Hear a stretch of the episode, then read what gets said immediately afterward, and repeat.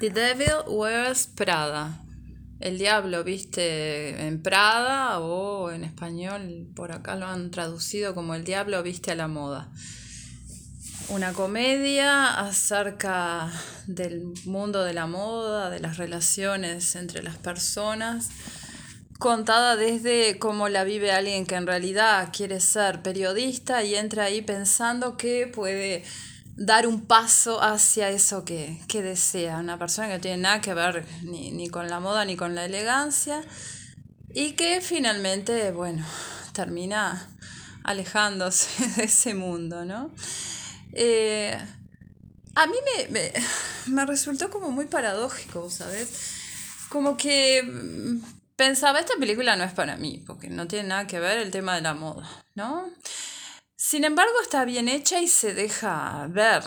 Creo que ya la habíamos visto incluso, ¿no? Hace años, me parece. Bueno, siempre agarrada en la tele aparte, no es una cosa que uno vaya a buscar, que piensa, voy a elegir ver esto porque esto, al menos en mi caso. Sin embargo, me dejó pensando eh, en cosas importantes, porque realmente está bien hecha la película y te muestra situaciones que suceden más allá de ese mundillo de la moda, ¿no? que uno puede sentir como tan lejano. Esta cuestión de Creerse importante por estar hiperocupado es algo que es muy de la cabeza yankee, que cada vez está como más metido ese modelo, ¿no? Uno habla con la gente y, ay, no tengo tiempo. Las cosas más diversas uno de repente puede pedir o esperar y, ay, no tengo tiempo porque no sé qué, no sé cuánto. Y parece que como que hubiera una idea de que cuanto más ocupado, más importante sos. ¿No? Cuando uno más bien tiene la idea contraria de que es el esclavo el que no dispone de su propio tiempo. ¿Eh? Está bien, está bien, bien razonado. Yo esclavo no soy, te. Cualquiera que revise mi agenda me puede... ¿Cuál agenda? Pero viste que está esa cabeza, ¿no? Está muy bien mostrada, porque ella, el personaje que interpreta Meryl Streep, ¿no? La, eh, la, la directora de la revista de modas que define todo lo que se lleva, lo que no se lleva, lo que va a valer, lo que no va a valer. Es una persona este, prácticamente vacía, está sostenida en ese aleteo del qué importante que estoy, en la pose. ¿Qué más tiene ese personaje? Es fuerte. ¿No? Sí, de hecho la película muestra que sus relaciones personales fracasan. Claro, pero ¿qué es aparte de, de esa especie de péndulo eh, que va de un lado al otro, de esa aguja de una máquina que dice esto es, esto no es, esto va, esto no va? ¿Qué es ella más allá de eso? Ella es el ejercicio del poder, ¿no? Lo, que, está muy bien mostrado por parte de Meryl Streep, que es excelsa, eh, es el ejercicio del poder. Un pestañeo, una mirada, un cambiar de opinión derrumba las murallas de Jericó. Porque ella es todo poder, ella representa el poder y lo ejerce de la manera absolutamente más, este, eh, más, más extrema, ¿no? Más extrema. Entonces, bueno, es, es cierto, ese, tipo de personaje está ahí y, y, esa, y está muy bien mostrado eso que tú decís, la obsesión por el estoy ocupado. Estoy ocupado, soy importante. Sí, efectivamente, y cuando sos muy, muy, muy, muy importante no tenés un puto minuto. Depende desde qué punto de vista. En lo cual, lo ah. cual resulta en que su vida personal es, es, un desastre.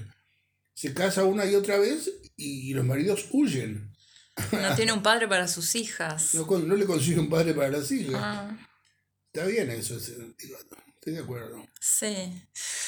Sí, eh, otra cosa que, que me pegó fuerte, porque digo, finalmente los objetos culturales son en buena medida eso que nos producen como espectadores.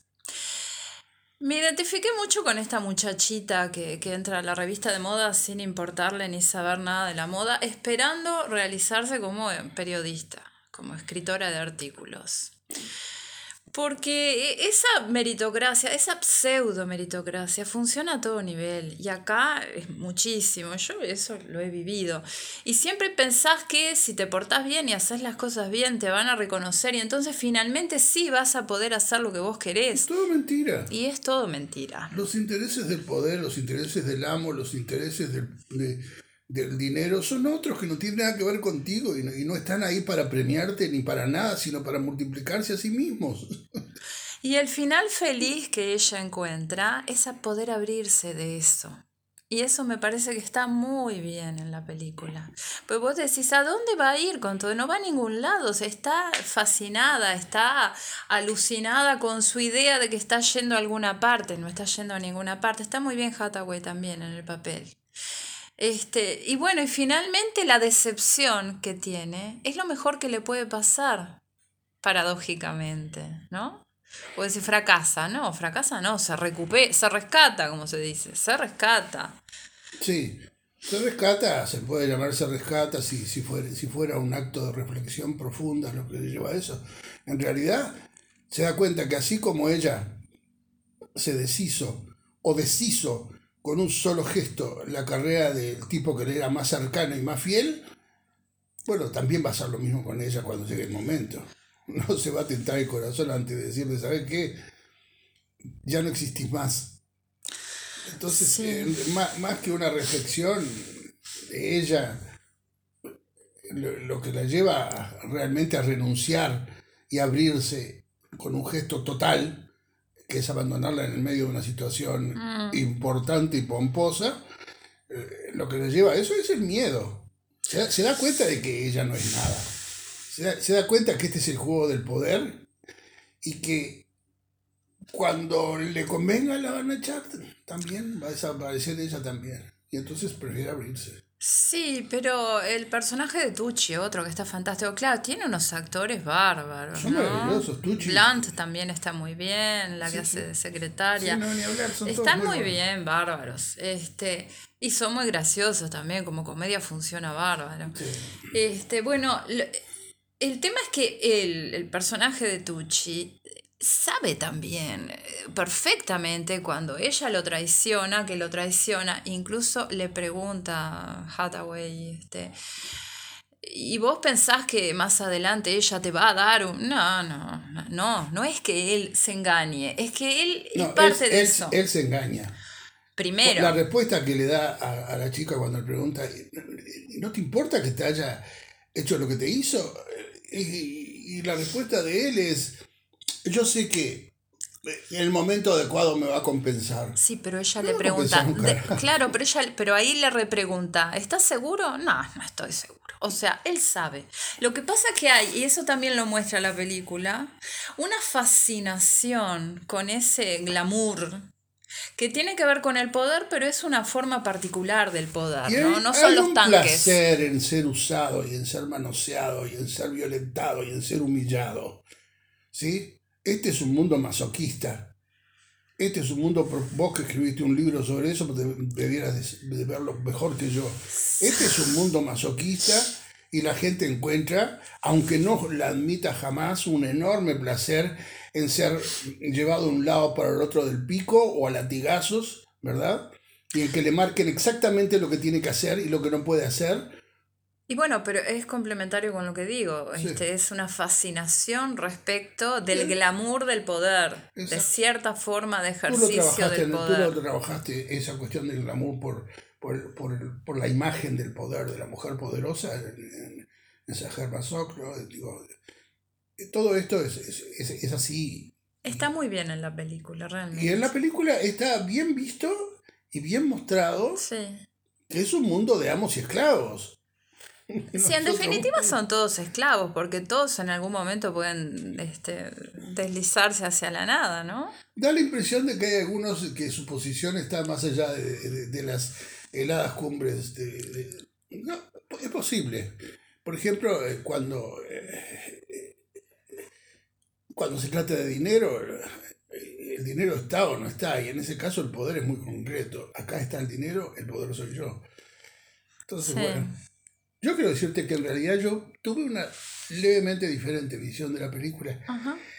coincido con todo lo que tú decís porque evidentemente analizaste muy bien la, la, a los personajes y lo que significan, ¿no? Y la cuestión de, del consumo. Yo sentía la película como, como, como una película profundamente hipócrita, calculadamente hipócrita. Porque eh, la película toma como núcleo argumental uno de los núcleos argumentales que son el caballito de batalla del populismo norteamericano. Nosotros somos el pueblo, nosotros somos los buenos, eh, la, la, eh, la, la, profunda reserva de, de, pureza está en nosotros, el pueblo, y no en esos ricos, arrogantes, poderosos, artificiales, artificiosos, que, que están por encima de nosotros. Es el populismo de Frank Capra. Es el populismo de Pero Frank Capra, te gusta. Sí, no, no, me, me, parece que Capra lleva, lleva esa, esa ideología del populismo norteamericano, populismo popular norteamericano, sí. la lleva a un, a un extremo impresionante. Películas que todos conocemos como Meet John Doe o Mr. Smith Go to Town o Este es un mundo maravilloso. Ese es, ese es el gran, la, gran, la gran marca del populismo norteamericano y es insuperable Capra, Capra, Capra, uh -huh. no, Capra, uh, Capra. Capra en eso. Franz Capra. Esta película es una película que toma ese núcleo están los recontrapoderosos que viven una vida horrible y que son malos como la gran perra, ¿verdad? Y estamos nosotros, los buenos, la gente, los, los que se sienten en un boliche entre amigos y, y se hacen cuentos y, y, están felices de estar, de, de, estar juntos aunque no tengan que caerse muertos. Es, to, toma ese núcleo. Para sí, decir, sí. supuestamente, para decir, y efectivamente, aparentemente lo dice, para decir, este, nosotros nos alejamos de ustedes, nosotros somos felices sin ustedes, nosotros somos el pueblo. Uh -huh. Ella efectivamente se aleja, o sea que estaría todo bien. Uh. Pero no es así porque la película lo que hace es una loa interminable al mundo que se supone que rechaza. Es lo que pasa con las parodias, ¿viste? La parodia tiene esa dimensión... Eh ambigua de reproducir algo supuestamente para denigrarlo, pero que lo reproduce porque hay una fascinación hacia ese objeto. Exactamente, exactamente. Y lo que pasa en esta película es eso, la película es una, un, un altar a, a, todas las demencias del mundo de la moda, de, de, del mundo de, de, lo, de lo artificioso y de lo artificial que supone que condena. Mm. ¿Sí? Entonces, sí. entonces la película es hipócrita. Uh -huh. El resultado de la, de, la, de la, película no es esto más esto da esto. No. El resultado de la película es esto es fascinante. Sí, qué mal. podrás abandonarlo. Así lo abandona. Bueno, veremos Pero sigue le... siendo fascinante. Veremos cómo le vaya, además.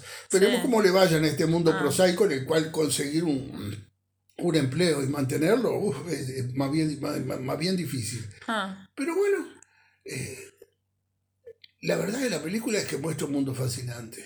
El mundo de la moda, con su locura, con su demencia, con su búsqueda siempre de, de una cosa eh, inédita y maravillosa que en realidad es algo que fue ya inédito y maravilloso hace 5 años atrás o 10 años atrás y que es reciclado con otro color. Porque es eso el mundo de la moda. Yo no sé, para mí es, es, un agujero negro, no tengo ni idea. Bueno, pero eh, te guste o no te guste, es un mundo que a, a, eh, a los consumidores los Ajá, fascina. Sí, sí. Y a los consumidores les fascina no solo el mundo de la moda, sino además toda esa gestualidad que tú marcabas de no tengo un instante, voy de un lado para el otro, corro para aquí, corro para allá, ah, qué mundo maravilloso y cómo bueno, eso también lo fascina. Sí, a mí, a mí Como dice pega... una y otra vez en la película, un millón de chicas quieren estar donde estás parada. Sí, tú, ¿dónde sufriendo, está? No está en ningún lado. Siendo, siendo humillada y, y, sufriendo y, haciendo de, de pendeja a, a, la directora de la revista. Sí. Bueno, pero hay un millón esperando para hacer lo mismo. Claro Entonces, que hay un millón, sí. toda una sociedad de consumo. Bueno, eso es el fetichismo, es un lugar vacío, el que se vale porque los demás lo quieren. Exacto. ¿Qué hay ahí? No hay nada. En realidad no hay nada. Ajá. Sí. Entonces, yo, por eso te digo que la película es profundamente hipócrita. Hace como que te va a decir algo que no te dice, te dice lo contrario. ¿Mm? Sí. Es cierto. Igual a mí me hizo pensar cosas. Sí, seguro que sí. y, y, y en, su gesto de hipocresía, este, tan maquiavélico como, como su protagonista, Mary Streep, ah. que está increíble ah, en, esa actitud de, de, mujer insoportable, pero a la vez soltándote pequeño, sobre todo en la voz, en el tono de voz, ciertos detalles que te hacen pensar que en realidad es una persona que sufre y que está vacía y que es un mundo de poder, es un mundo de mierda. Esa es la verdad, ¿no? Entonces, bueno, eh, es una película que está muy bien hecha, está maravillosamente bien dirigida por este señor David Frankel, que debe conocer ese mundo hasta, hasta lo más profundo. Pero es profundamente hipócrita. Ideológicamente es una película, es una película calculadamente ideológica. ¿Y, eh, ¿Y por qué a vos te encantan las de Capra que vienen en el mismo sentido y a esta le pones objeción? Capra pone, Capra hace el ejercicio contrario de esta película. Esta película te dice, este es, este es el mundo horrible, pero te lo, te lo monta de tal manera que en realidad lo que quiere mostrarte lo maravilloso que es estar dentro de ese mundo. Mientras que las películas de Kafka, de Cap, otra vez Kafka Capra, de Capra, eh, cualquiera de las tres clásicos de la gran trilogía de Capra te lo demuestra, mm. son películas en las cuales los malos son malos, inútiles y no sirven para ah. nada y no querés ni oír hablar de ellos. Acá no, acá al contrario, querés oír más hablar de ellos. Son glamorosos. Eh, acá es el glamour, exacto, mientras que en, las películas de Capra son lo contrario, son unos tipos que realmente les pegarías una patada en la cabeza en cuanto pudieras. Claro, no podés porque son los dueños del mundo. Pero eso Capra no lo dice, porque no es cine ah. político. No, él no está haciendo política. Es un poquito hipócrita también. No, simplemente se calla la boca donde, donde no puede hablar más. Y sin embargo, en ese tiempo él decía cosas muy fuertes, ¿no? Mm. Cuando, cuando decía cómo se hace una ley en Estados Unidos y cómo las leyes no benefician al pueblo, estaba diciendo cosas muy fuertes. Bueno, acá es claramente la hipocresía lo que gana el proyecto te, te presenta un mundo glamoroso, estate segura que el 99% de las mujeres que fueron a ver la película se mató con la película. Les pareció realmente fantástica. Y mirá, mirá lo que tiene puesto ahora. Y mirá lo que tiene puesto ahora. Y ella, ay, mirala, es una diosa, es una diosa. Y, y bueno, eso es. Eso es la fascinación por un mundo que se supone que está rechazando. Sí, me pregunto si ahora tendría la misma repercusiones del 2006. Por ejemplo, que se ha cuestionado mucho el mandato de la delgadez, que en la película aparece, ¿no? Como que Hathaway es gorda, según ellos, es gorda, este, porque no es anoréxica. Me pregunto este, esta otra cuestión de la explotación que hace este, el personaje de Meryl Streep cuando a Hathaway le hace hasta hacerle los deberes de las hijas, ¿no? E, esa, esa falta de, de, límite en el rol de, del trabajador. No sé, hay una serie de cuestiones que me pregunto a la luz de la corrección política actual si serían tan graciosas. Es, es probable que el cine no se los permita hoy, por como tú decís, por la corrección política, pero el cine es una cosa y la realidad es otra. La realidad es que el mundo sigue siendo lo que siempre fue la corrección política es, es, es eh, un manto de hipocresía para los medios, pero no para el mundo. No, la hipocresía, la, corrección política no quiere cambiar el mundo, quiere cambiar la, imagen del mundo en los medios, nada más. Vea, yo quiero puntualizar una cosa más. Este, hay una erótica del glamour y del poder muy fuerte, ¿está? que uno puede no compartir, pero que tiene su, su público y que está en la película, porque a ellos eh, eh, la cosa orgásmica les viene cuando andan corriendo como locos en ese supuesto, en esa supuesta pasarela o gran pasarela que es el mundo para ellos. Sí, no tengas duda de que es así. Y, como, y así como en el libro este, La pasión erótica, yo marcaba la existencia de, una cosa que es el cuerpo pornográfico, un concepto que elaboré para, para hablar de la pornografía. De la, misma manera se puede decir que hay, hay, que hay un cuerpo que es el cuerpo de la moda y que ese cuerpo te lo impone la moda, o se lo trata de imponer a las mujeres, o por lo menos que las mujeres se lo impongan a sí mismas imaginariamente. Ya que, ya que no puede en la realidad, ¿no? Un cuerpo anoréxico. Este... Es, un, es un cuerpo que, y que es criticado hoy en día, sí, todo lo que Pero siguen siendo flacas, sí. El mundo sigue siendo lo que es. unos pequeños discursillos de, de, de revista de, de mujeres no va a cambiar el mundo, eso seguro. Bueno, vamos a ver si no va a cambiar el mundo. Este, pero básicamente la moda sigue siendo igual a como se presenta en esta película. Sin duda.